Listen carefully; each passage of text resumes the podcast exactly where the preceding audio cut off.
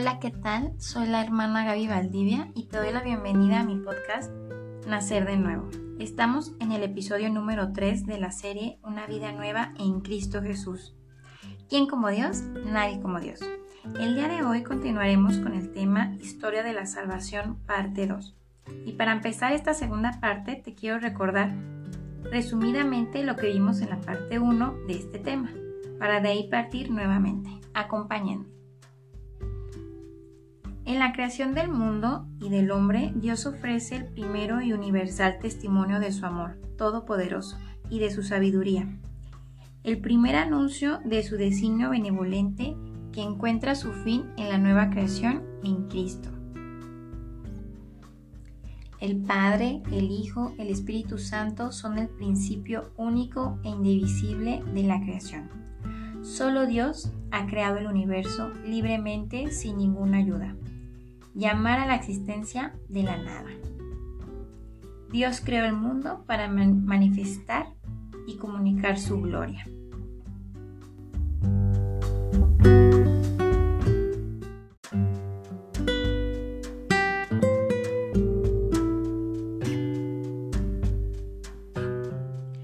Dios que ha creado el universo lo mantiene en la existencia por su verbo, el Hijo que sostiene todo con su palabra poderosa. Eso lo vemos en Hebreos capítulo 1 versículo 3. Y por su Espíritu Creador que da la vida. La divina providencia consiste en las disposiciones por las que Dios conduce con sabiduría y su amor todas las criaturas hasta su fin último. La providencia divina actúa también por la acción de las criaturas. A los seres humanos Dios les concede cooperar libremente en sus designios. La permisión divina del mal físico y del mal moral es misterio que Dios esclarece por su Hijo Jesucristo, muerto y resucitado para vencer el mal. La fe nos da la certeza de que Dios no permitiría el mal si no hiciera salir el bien del mal mismo, por caminos que nosotros solo conoceremos plenamente en la vida eterna.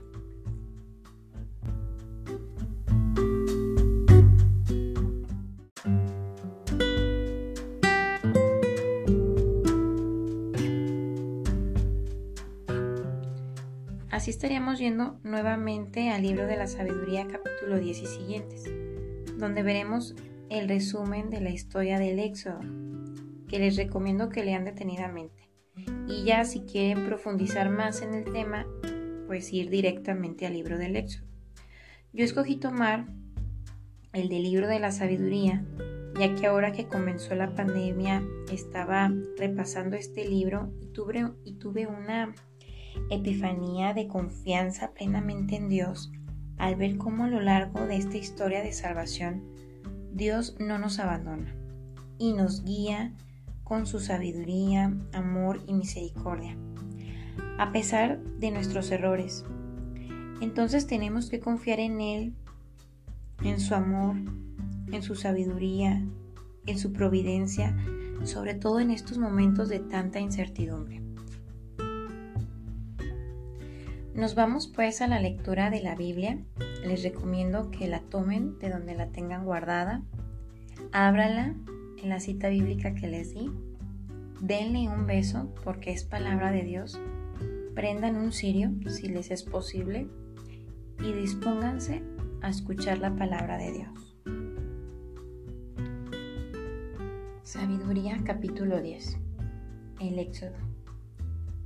Ella libró de la nación opresora a un pueblo santo y a un linaje intachable. Entró en el alma del servidor, del Señor, y combatió a reyes temibles con prodigios y señales. Recompensó a los santos por sus fatigas y los condujo por un camino maravilloso.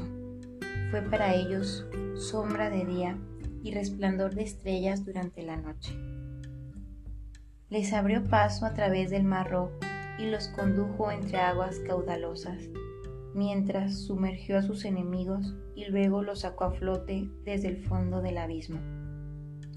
De este modo, los justos despojaron a los impíos, cantaron himnos, Señor a tu santo nombre, y alabaron a coro tu mano vencedora, porque la sabiduría abrió la boca de los mudos y soltó la lengua de los infantiles. Ella llevó felizmente a término sus acciones por medio de un santo profeta. Atravesaron un desierto inhóspito y acamparon en parajes intransitables. Hicieron frente a sus enemigos y rechazaron a sus adversarios. Esta es palabra de Dios. Te alabamos, Señor. Vemos pues en este pasaje, y si continuamos hasta término todo lo que resta del libro de la sabiduría, lo que aconteció con Moisés y el pueblo de Israel, su liberación del país de Egipto y su estancia en el desierto con todas sus dificultades, por sus continuas faltas y el rescate de Dios hasta llevarlos a la tierra prometida. Estamos hablando de 40 años que duró el pueblo de Israel en el desierto. Pero algunos se preguntarán, ¿quién fue Moisés? Pues Moisés es a quien Dios le entregó las tablas de la ley, o sea, los diez mandamientos, que todo católico conocemos o hemos escuchado hablar. La historia de este personaje es una de las más conocidas y dramáticas de la Biblia. Hay varias películas apegadas a la Biblia de este personaje. Una de ellas, que les recomiendo, es la de los 10 mandamientos de Charlton Heston y ahí se pueden dar una idea amplia del contexto y de la historia de Moisés.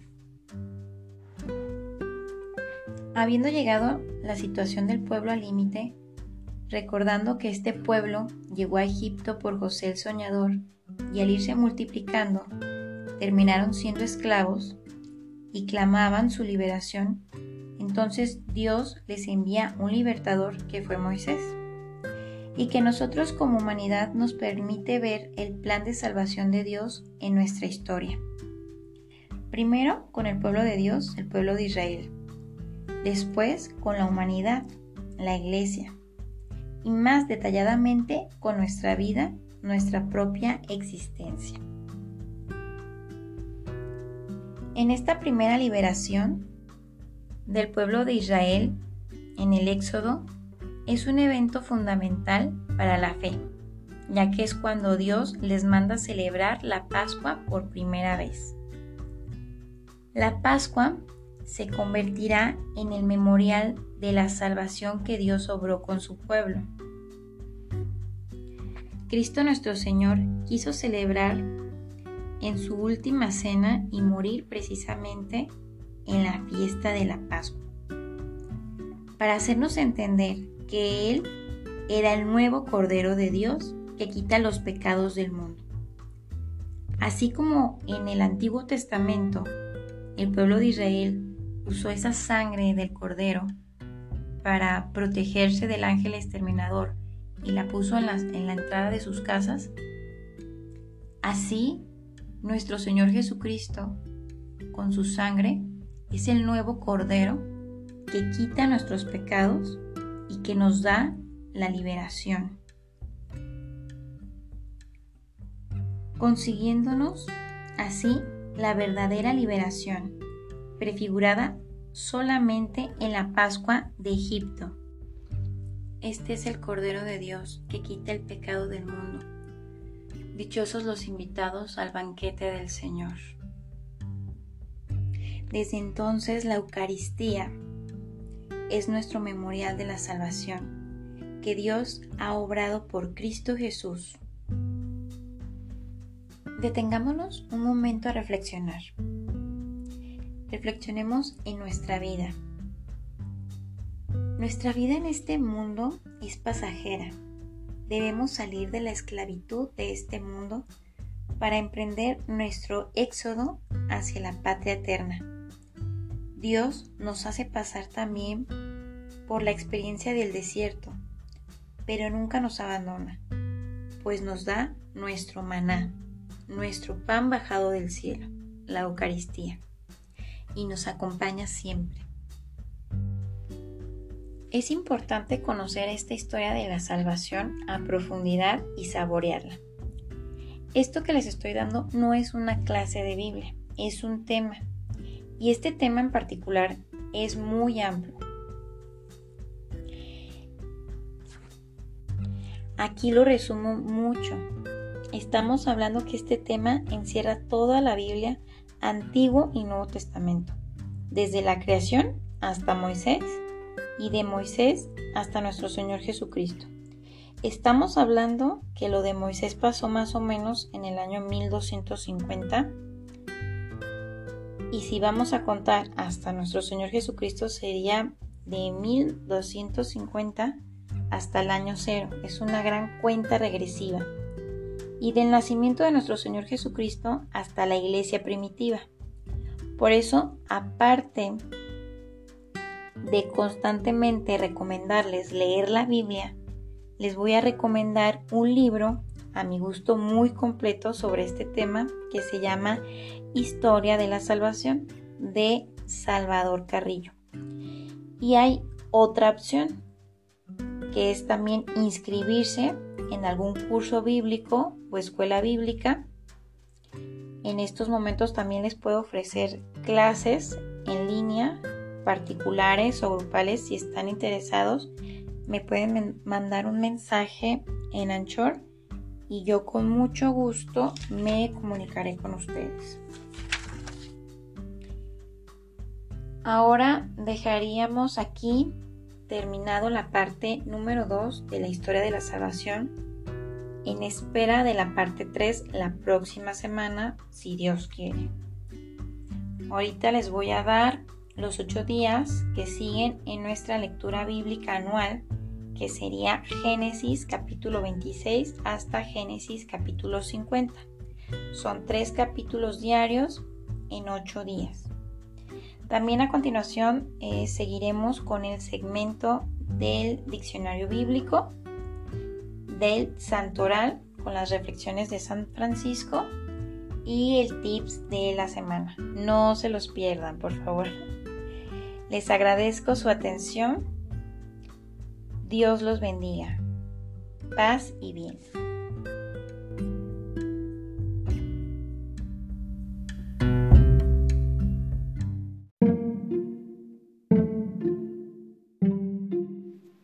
Diccionario bíblico.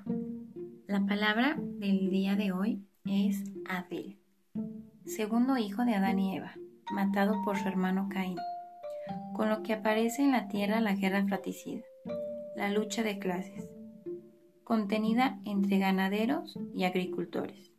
Abel era pastor, Caín cultivaba la tierra. Las dos únicas profesiones existentes entonces en el mundo. Jesucristo sitúa a Abel, hombre justo, primera sangre inocente vertida en el mundo, entre los profetas. Así lo vemos en Mateo capítulo 23, versículo 35. Abel, por la fe, ofrecía a Dios un sacrificio más perfecto que el de Caín.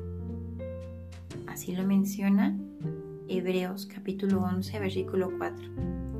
Si su sangre clama todavía a Dios, ¿cuánto más clamará la de Jesucristo nuestro Señor? Hebreos capítulo 12, versículo 24.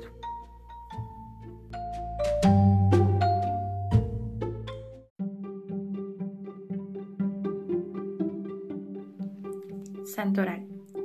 En la época de Francisco, los ideales caballerescos de las cruzadas y el deseo de recuperar el Santo Sepulcro no se había pervertido aún. Tomar parte en ellas era la más alta señal de fe activa, de amor fervoroso, de esperanza. Y Francisco quiso participar en ellas. El equipo de caballero era complicado y muy costoso. Podemos imaginarnos a Francisco que se armó a sí mismo y a su caballo con principesca magnificencia. En el camino salió a su encuentro un soldado noble por su origen, pero sumamente pobre y mal vestido. Francisco se sintió conmovido y al instante se desprendió de sus ricos atavios y se los integró al pobre soldado. San Buenaventura.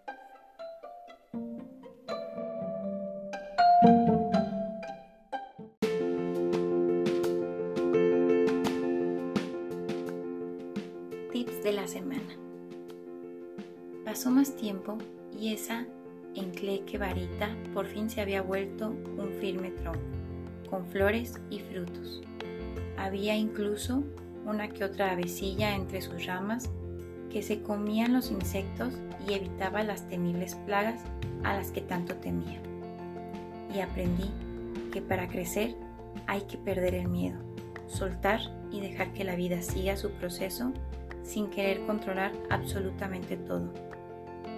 Que los que pueden parecer malos tiempos en realidad son los que nos harán crecer más grandes y fuertes, al grado de darnos el privilegio de poder compartir nuestros frutos con los que amamos.